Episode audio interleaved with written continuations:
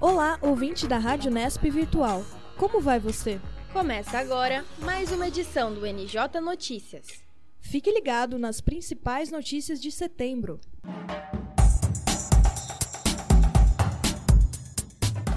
Bauru terá duas novas obras da saúde.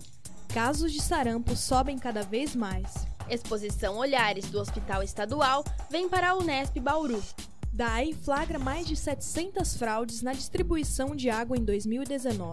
Prefeitura pede ajuda de moradores para arborizar a cidade. Jardim sensorial é criado em escola municipal. Marília é incluída no mapa de turismo brasileiro. Rodada de placares do Campeonato Brasileiro. Acompanhamento do Campeonato Brasileiro de Kung Fu. Bauru Basquete na final da Interligas. Preparação de Bauru para o Inter Unesp. Setembro Amarelo. O mês da prevenção ao suicídio chega ao fim. Inscrições do vestibular da Unesp estão abertas. E por fim, a Semana da Física e a Jornada Multidisciplinar da Unesp. Eu sou Carolina Vignali E eu sou Letícia Garcia. Cidades. Bauru terá novas obras da saúde na cidade. As duas ordens de serviço foram assinadas pelo prefeito Clodoaldo Gazeta no dia 13 deste mês. A primeira será uma nova unidade básica de saúde que vai substituir a unidade já existente no bairro Nova Esperança. A nova UBS ficará na quadra 3 da rua Sargento Joaquim Cabral, no Nova Esperança. A outra ordem de serviço garante a reforma da unidade de saúde da família da Vila São Paulo. A unidade fica na rua Gaudêncio Piola, quadra 4, na Vila São Paulo. Mais detalhes das obras serão informados nos respectivos endereços. Bauru tem 22 casos confirmados de sarampo. A Secretaria Estadual de Saúde confirmou o número de casos, que é o dobro do último levantamento. Bauru ainda tem 114 casos suspeitos de sarampo. O estado de São Paulo já soma mais de 3.500 registros, sendo 2.000 somente na capital, inclusive com vítimas fatais. Para se prevenir contra o sarampo, é necessário tomar a vacina, disponível nos postos de saúde a toda a população. A Prefeitura Bauruense reforça que pessoas entre 1 ano e 29 anos devem receber duas doses da vacina, com um intervalo mínimo de 30 dias. O sarampo é uma doença viral, altamente contagiosa que acarreta em febre, tosse, coriza, conjuntivite e manchas avermelhadas na pele. A transmissão é direta de pessoa a pessoa, por meio de secreções expelidas pelo doente ao tossir, respirar, falar ou espirrar. As secreções permanecem no ar, principalmente em ambientes fechados. Aqueles com idade entre 30 e 59 anos devem tomar somente uma dose da vacina. A partir de 60 anos, não é necessário receber a vacina, pois provavelmente a pessoa já teve contato com o vírus no passado. A vacina é contraindicada para gestantes, portadores do vírus HIV e pessoas diagnosticadas com câncer. Bebês entre 6 meses e 12 meses devem receber a dose zero, conforme recomenda o Ministério da Saúde, pois essa faixa etária é considerada a mais vulnerável à doença. Os cuidados com crianças com menos de seis meses são ainda maiores, como diz a enfermeira Gláucia Camargo. A recomendação para as crianças com menos de seis meses é evitar a exposição, aglomerações, manter a higienização, ventilação bem adequada né, na questão dos ambientes e principalmente procure imediatamente o serviço de saúde, caso apareça alguns sintomas, né? Diante de qualquer sintoma, como manchas no corpo, pela, no corpo, febre, coriza, conjuntivite, manchas brancas na mucosa, bucal. Isso é de extrema relevância e muita importância. Além dessa vacina, as crianças de 12 meses devem receber a tríplice viral e aos 15 meses o reforço com a tetraviral. Caso tenha dúvidas, se dirija ao posto de vacinação com a carteirinha em mãos, para que o profissional da saúde confira a necessidade. Quem não tiver a carteirinha deve tomar a vacina. No dia 16 de setembro, a Unesp recebeu a exposição fotográfica Olhares. O projeto é realizado por seis fotógrafos em comemoração aos 15 anos do Hospital Estadual de Bauru. Por meio da fotografia, os voluntários captaram olhares de pacientes, funcionários e acompanhantes. A exposição das fotos e a venda do livro Olhares aconteceu durante a 21ª Jornada Multidisciplinar da FAAC da Unesp Bauru. Segundo o fotógrafo Calil Neto, Olhares é um trabalho humano que captou os sentimentos presentes no ambiente hospitalar. Já a fotógrafa Denise Guimarães afirma que fotografar em área médica foi uma grande responsabilidade. O livro marca a história do hospital estadual e a relação afetiva que ali existe. Segundo Denise, o relacionamento do hospital tem um viés humanizado. Eles gostaram, porque foi, foi uma troca ali, de carinho, sabe? De muito respeito também, porque a gente se colocou ali com muito respeito. Mas no hospital estadual, eu acho que só essa relação que tem entre os funcionários e os pacientes já é tão amorosa, tem tanto esse cuidado que a gente não teve problema em fotografar lá dentro. O livro da produção fotográfica Olhares é dividido em capítulos como olhar orgânico, solidário, cirúrgico, afetividade, entre outros. Cada um deles conta com a visão particular da experiência dos fotógrafos. As fotos são ainda mescladas com textos que colaboram para a narração do dia a dia do Hospital Estadual de Bauru. Para a voluntária Lorisa Lacerda, a fotografia pode captar momentos muito interessantes e inusitados. Segundo ela, a primeira visita ao hospital, que aconteceu em 2017, foi um choque. Havia uma alegria imensa, penso eu, pela possibilidade de estarem vivos, funcionários, profissionais e os doentes ali presentes, as crianças em especial. Né? Então foi uma experiência muito bacana, o hospital abriu as portas e nos acolheu de uma maneira francamente receptivo. Não tivemos nunca nenhuma dificuldade em relação a nenhuma situação ali vivida. Fomos várias vezes em várias visitas, coletamos milhares de imagens. Para a exposição, cinco trabalhos de cada fotógrafo foram selecionados, somando 30 nuances do Hospital de Bauru. As fotos mostram desde pacientes crianças até idosos, médicos e voluntários, como os palhaços. Na dedicatória da obra, o livro é oferecido aos pacientes por meio do respeito e do afeto.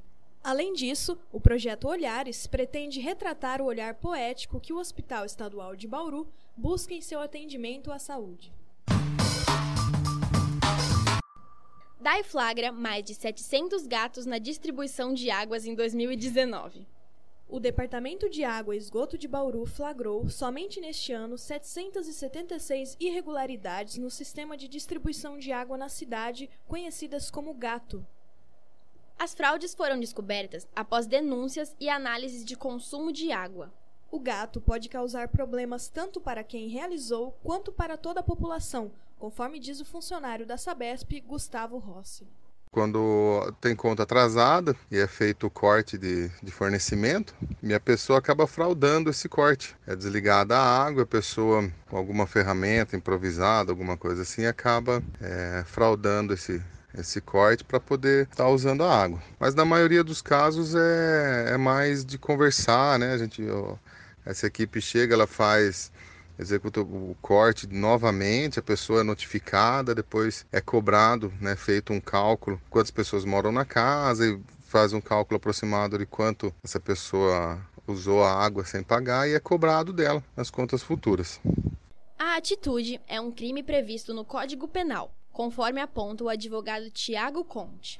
Na verdade, você fazer um gato na rede de água, é, você está cometendo uma pena de um crime de furto que tem a, a pena prevista no Código Penal, em seu artigo 155, é, de um a quatro anos de reclusão e prevê também uma multa que pode chegar a 157 reais, salvo engano, e algumas outras é, penalidades, como reparação do dano, enfim.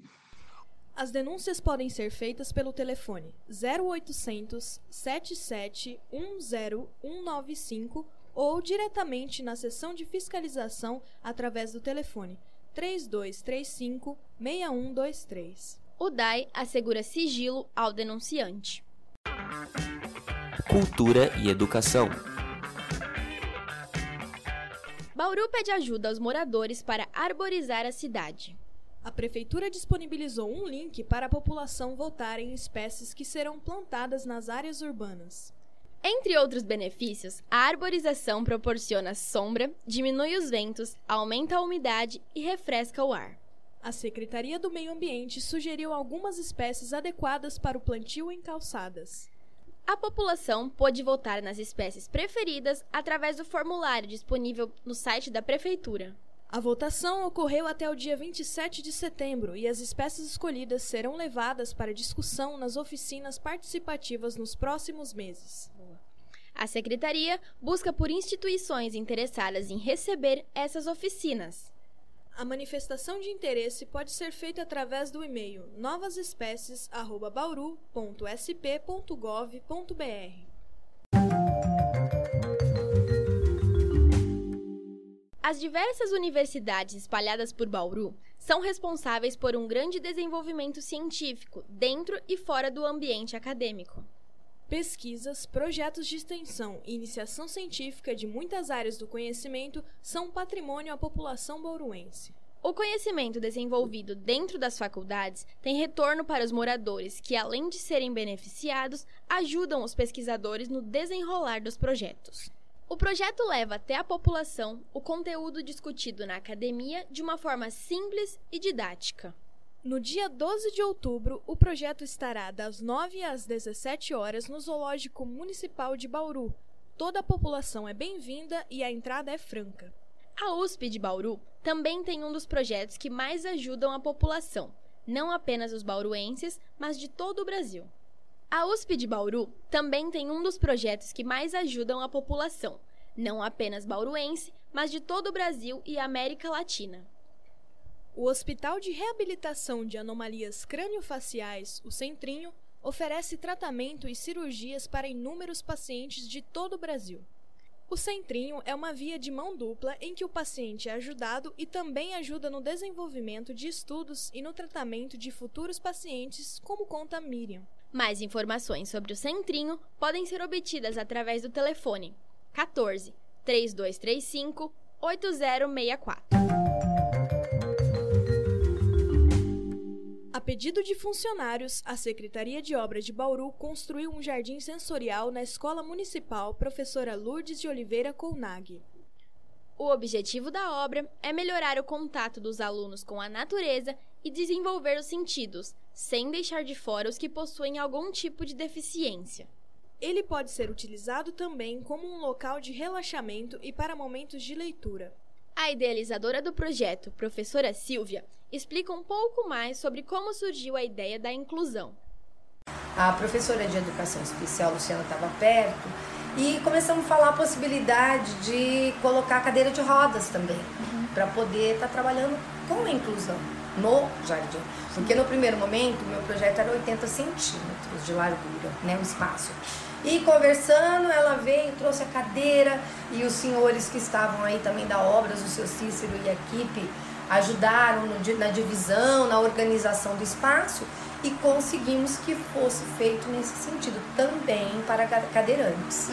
O espaço que receberá o jardim é de fácil acesso e bastante amplo. Ele se encontra entre as salas de aula e os banheiro, banheiros. Ele se encontra entre as salas de aula e os banheiros, bem próximo à entrada da escola. A construção foi rápida, feita em tempo recorde de 15 dias, e contou com doação de material de diversos colaboradores. A inauguração acontecerá no dia 27 de setembro, ainda sem horário definido. O evento será reservado para funcionários, pais e alunos da escola. A inauguração aconteceu no dia 27 de setembro. O evento foi reservado para funcionários, pais e alunos da escola.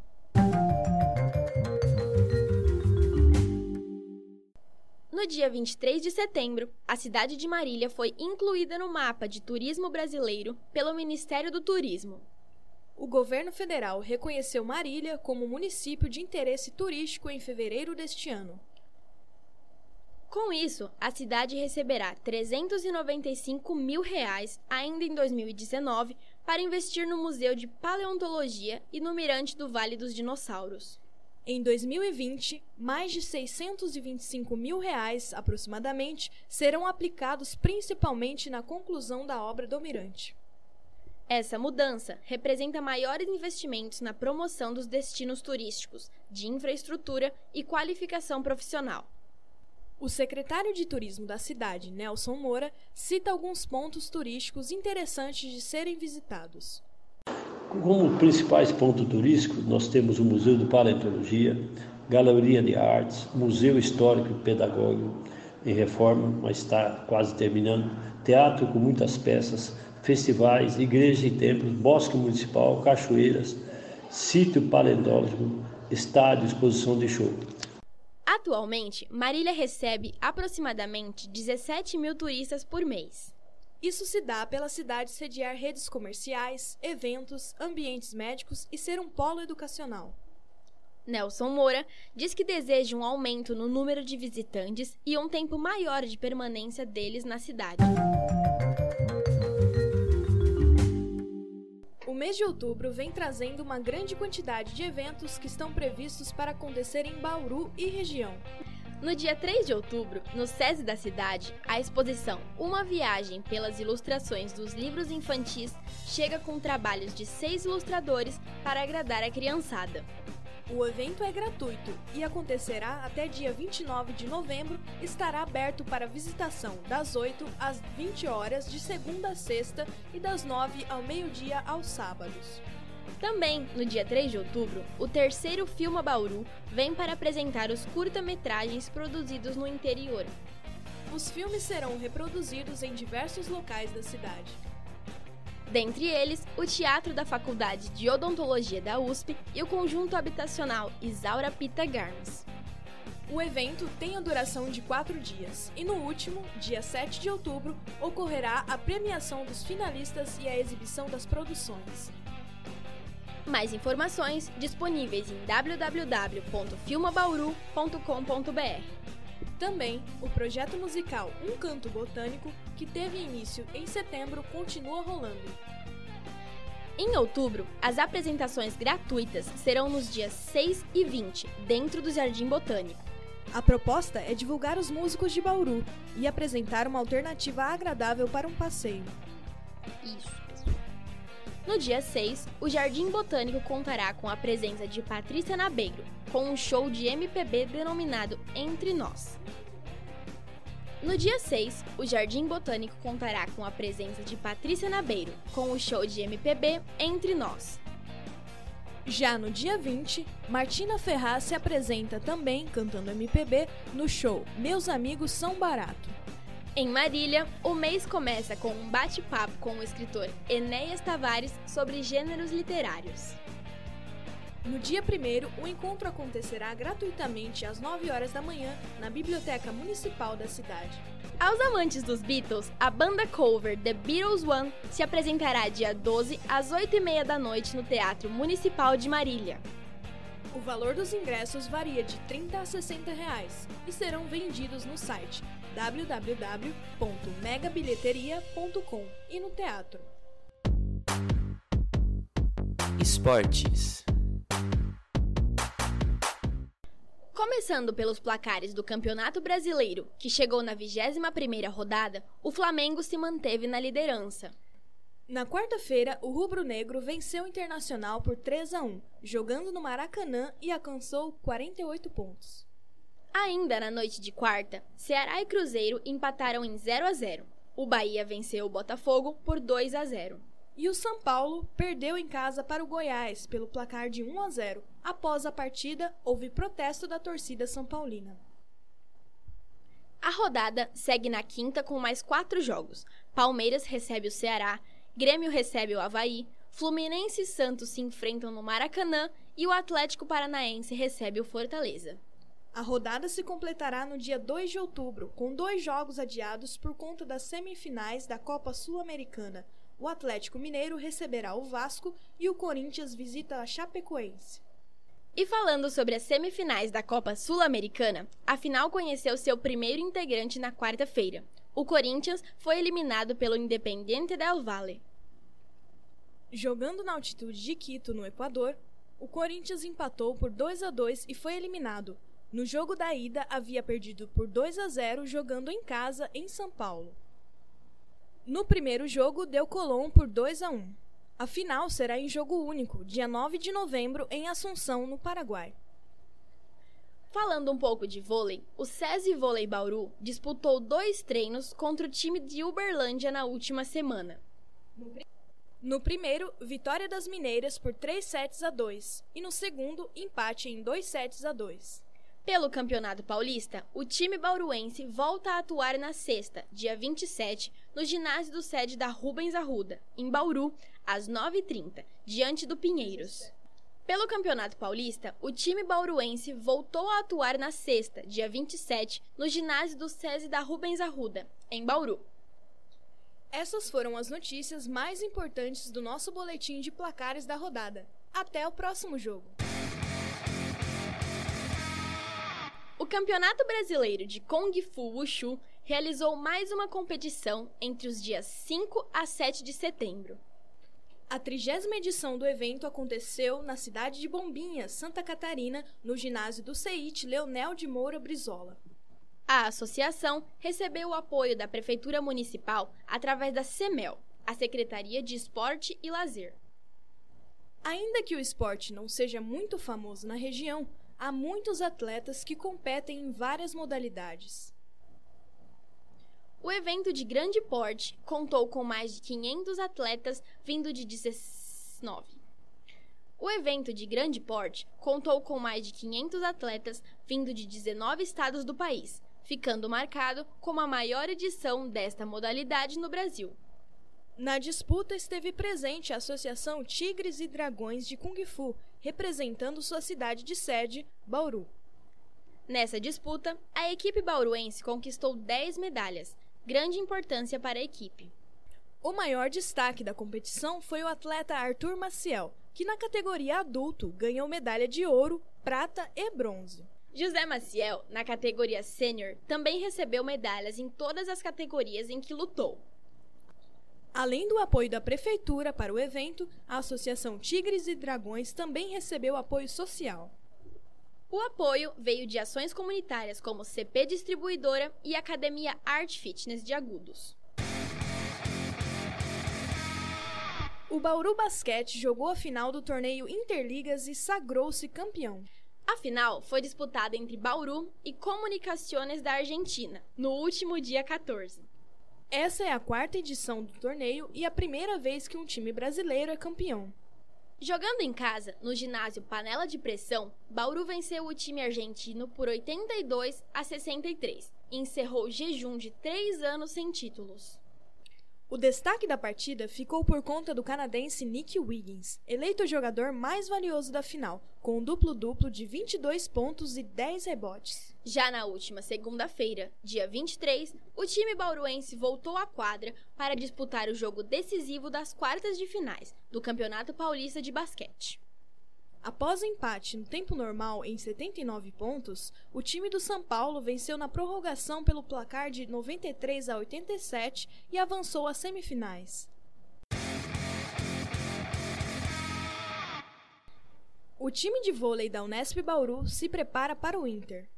O evento Interunespiano está chegando e os times começam a se preparar com força para os maiores jogos do ano, o NJ Notícias vai acompanhar o treinamento dos atletas e mostrar a evolução deles numa série de reportagens. No programa de hoje, vamos começar falando dos times de vôlei. A ponteira Paloma Rodrigues, que faz parte do nosso time feminino desde o ano passado, falou sobre os pontos fortes e o clima dos atletas para a competição. Ela conta que não puderam aumentar o número de treinos na semana, mas que eles estão mais focados nas dificuldades da equipe. É, então, a gente tem disputado né, outros campeonatos, outras ligas, e para ter realmente essa experiência de jogo, que é, ter essa vivência antes do Inter facilita muito para a gente. Primeiro, para a gente ter uma visão de como está o nosso time, quais são as nossas maiores dificuldades.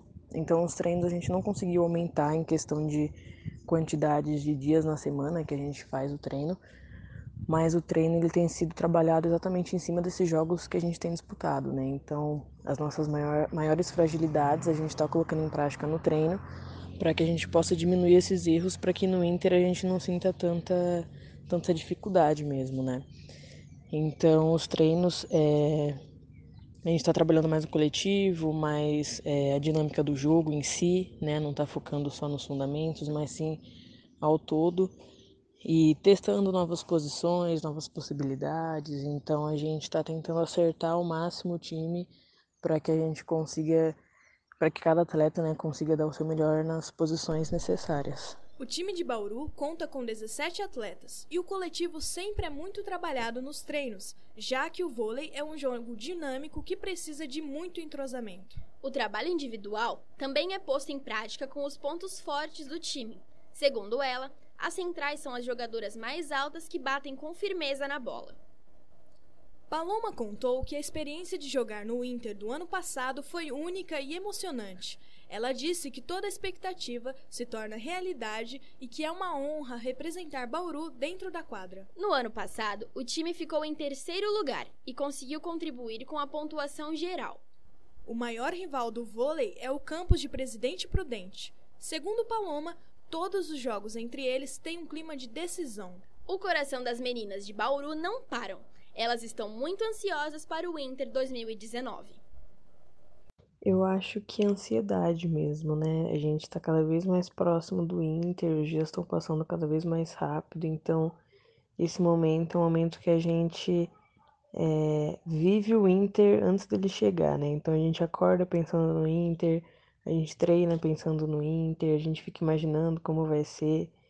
Então, nós estamos ansiosas mesmo e treinando para que lá a gente possa dar o nosso melhor, para que tudo possa sair como a gente planeja, como a gente é, tem vontade que realmente aconteça.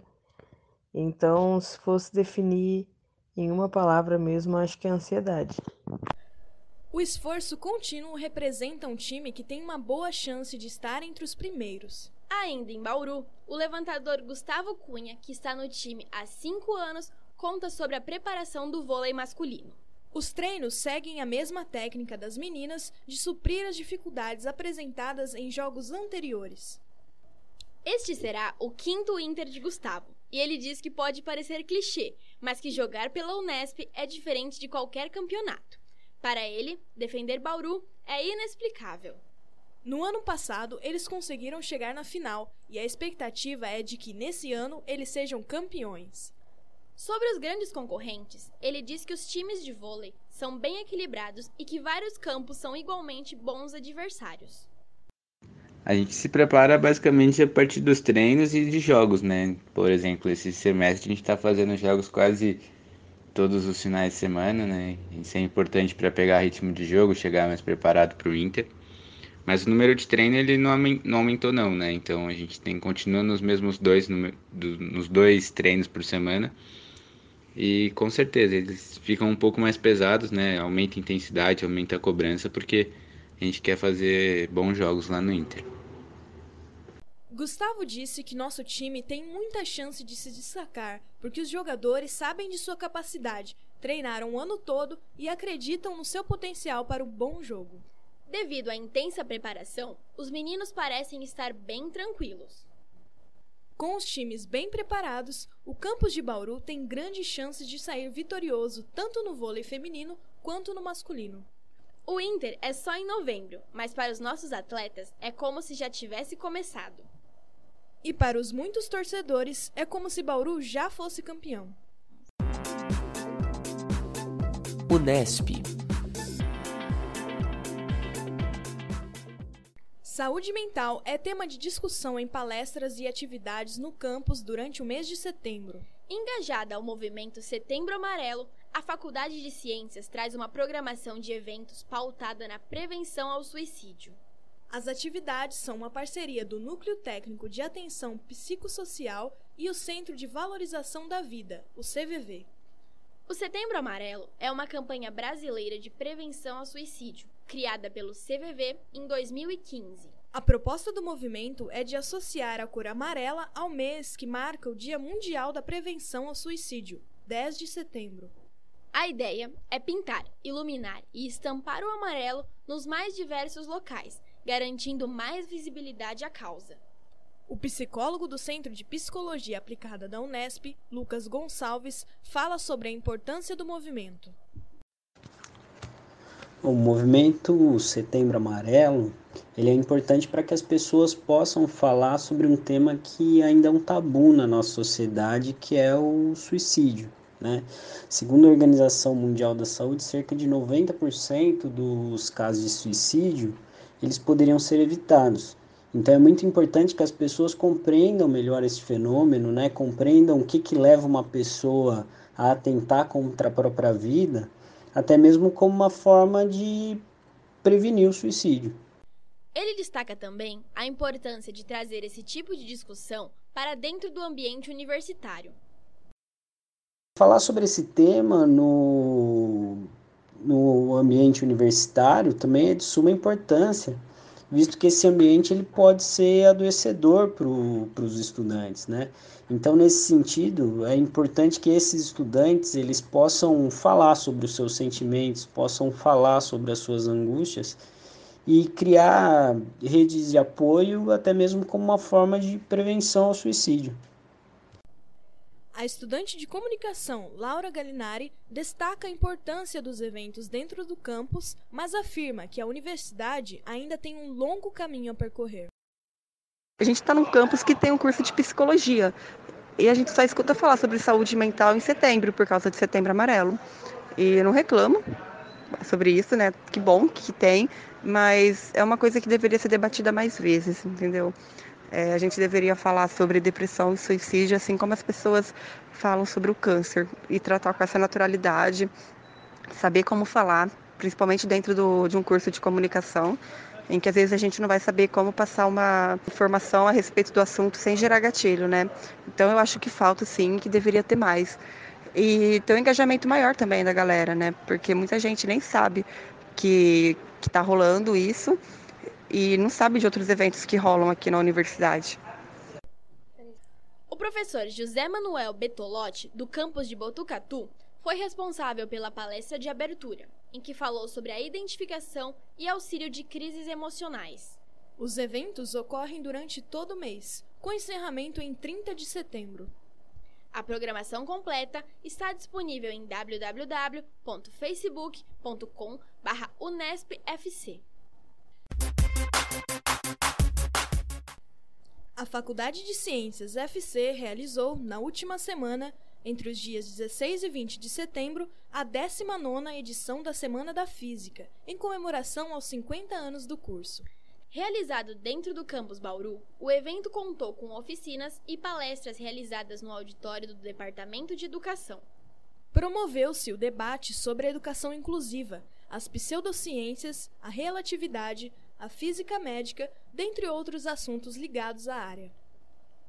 As palestras eram abertas a todo o público, só era necessário que se inscrevesse previamente no portal do evento.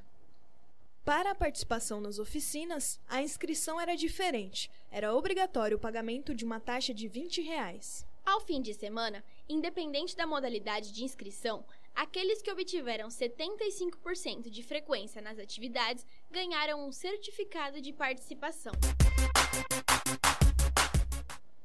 A 21ª edição da Jornada Multidisciplinar da FAAC ocorreu entre os dias 16 e 18 de setembro. O evento discutiu o tema Crise nas Humanidades, Inclusão e Resistência em Tempos de Retrocesso. O calendário contou com palestras, mostras fotográficas e oficinas. A professora do Departamento de Ciências Humanas e organizadora do evento, Sueli Maciel, explicou a ideia do tema. A temática foi pensada no momento em que estava muito presente na mídia é, algumas falas do governo é, em relação à, à, falta de serventia de determinados tipos de conhecimento, conhecimento humanístico, de uma forma geral. Então, como estávamos nesse debate, como somos do Departamento de Ciências Humanas, é, veio essa ideia de pensar essa crise nas humanidades. Né? De certa maneira, as humanidades vêm em crise desde sempre, sempre há esse questionamento. Mas, nesse momento, o ataque foi muito pontual e, de certa maneira, começou a se refletir em políticas públicas na área de educação. Então, como um, um, um evento do Departamento de Ciências Humanas da FAC, nós achamos que era importantíssimo trazer esse debate para dentro da academia. Entre os convidados estavam o doutor Gilberto Sobrinho, cineasta e professor da Universidade Estadual de Campinas, Unicamp. E também a doutora Lívia de Melo Mota, audiodescritora e doutora em Linguística Aplicada pela PUC de São Paulo. A jornada aconteceu na central de salas do campus da Unesp de Bauru. A Fundação VUNESP abriu seu período de inscrição para o vestibular da Unesp. Entre 9 de setembro e 7 de outubro, os interessados devem entrar no portal da VUNESP e realizar o cadastro. Para aqueles que não pediram a isenção de taxa na inscrição, deve-se pagar o boleto gerado de 170 reais até o dia 10 de outubro. Não tendo ocorrido o processo seletivo de meio de ano em 2019, o vestibular para ingresso em 2020 será o maior da história da Unesp. São cerca de 7.720 vagas em 136 cursos de graduação em 24 cidades espalhadas pelo estado de São Paulo. Só em Bauru, são quase 1.100 vagas divididas entre as três faculdades do campus, a VAC, FC e FEB. A primeira fase, a prova objetiva, ocorrerá no dia 15 de novembro. Os resultados sairão no dia 4 de dezembro. Já a segunda fase será realizada em dois dias de dezembro, no dia 15, com Humanas, Natureza e Matemática, e no dia 16, com Linguagens e a Redação. Está previsto para a classificação geral e a primeira lista de convocados sair no dia 27 de janeiro no portal da VUNESP. Hoje, no quadro Comidinhas Unesp Bauru, vamos apresentar os sonhos do vôlei. Os sonhos começaram a ser vendidos em 2017 para arrecadar dinheiro e comprar materiais de treinos como bolas. A ideia foi dos treinadores do vôlei feminino da Atlética Unesp Bauru, Joanil Soares e Tom Silva.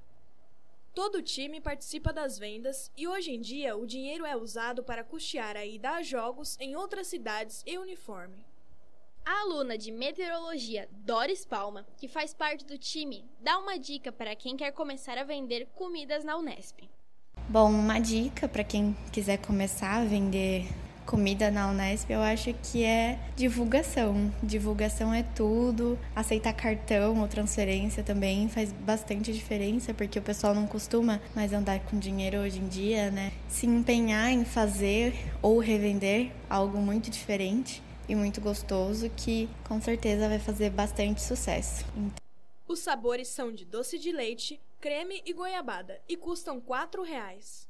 A equipe compra os doces e revende na Unesp, com a frequência de uma vez por mês. Hum, ficou com água na boca? Então fique ligado no grupo Comidinhas Unesp Bauru para saber quando os sonhos do vôlei vão ser vendidos.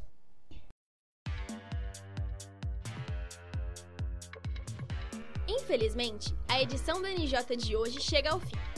Essas foram as principais notícias da quinzena.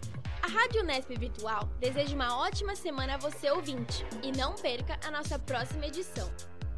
Agradecimento especial aos repórteres Ana Luísa Persicano, André Costa, Arthur Almeida, Carolina Vignali, Caroline Vecchia, Guilherme Oliveira, Isabela Almeida, Isabela Correia, João Pedro Voltarelli, Marina Semensato, Matheus Conte e ao editor-geral Marco Aurélio. Eu sou Letícia Garcia e eu sou Carolina Vignali.